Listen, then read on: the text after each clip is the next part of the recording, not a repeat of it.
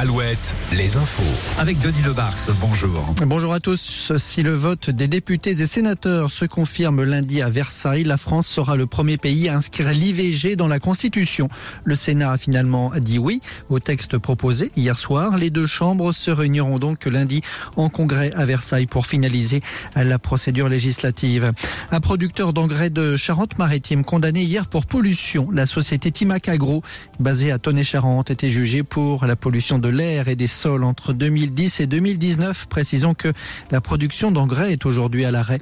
Elle devra verser 115 000 euros à quatre associations de défense de l'environnement.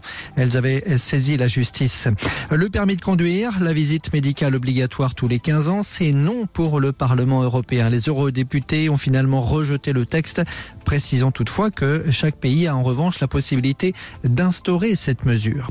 De nouvelles accusations contre Patrick Poivre d'Arvor, deux accusations de viol et une agression une d'agression sexuelle de la part de trois autres femmes. L'ancien présentateur vedette de TF1 fait l'objet d'une mise en examen alors qu'une vingtaine d'autres plaintes ont elles été classées. 1 milliard 300 millions d'euros de bénéfices pour la SNCF en 2023, moitié moins qu'en 2022. C'est la troisième fois consécutive que la SNCF affiche un résultat positif. Football, l'Espagne championne du monde en titre décroche la première Ligue des Nations. Les Françaises ont perdu 2 à 0 hier soir en finale à Séville. Chez les U19, le nouvel exploit des jeunes du FC Nantes. Ils se sont qualifiés pour les quarts de finale de la Youth League, la Ligue des champions des U19.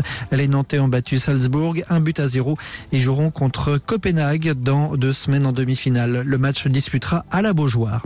L'Arkea Ultime Challenge, le Sodebo de Thomas-Coville attendu pour la deuxième place à Brest cet après-midi. Le banc populaire d'Armel Lecléache, lui, est victime d'une nouvelle avarie. Il s'agit cette fois d'une voie d'eau dans la coque centrale du trimaran. Alouette, toujours plus d'invités. Après le live d'hier soir, Nico et Lola accueillent Amir ce matin. Il sera notre invité en direct de 7h à 9h. Et puis la météo. Grisaille et pluie aujourd'hui avec des vents de 40-60 60 km heure, essentiellement sur les départements de la façade atlantique. Des températures maxi de 10 à 12 degrés au nord de la Loire, jusqu'à 14 degrés sur la Gironde. De la pluie annoncée également pour demain.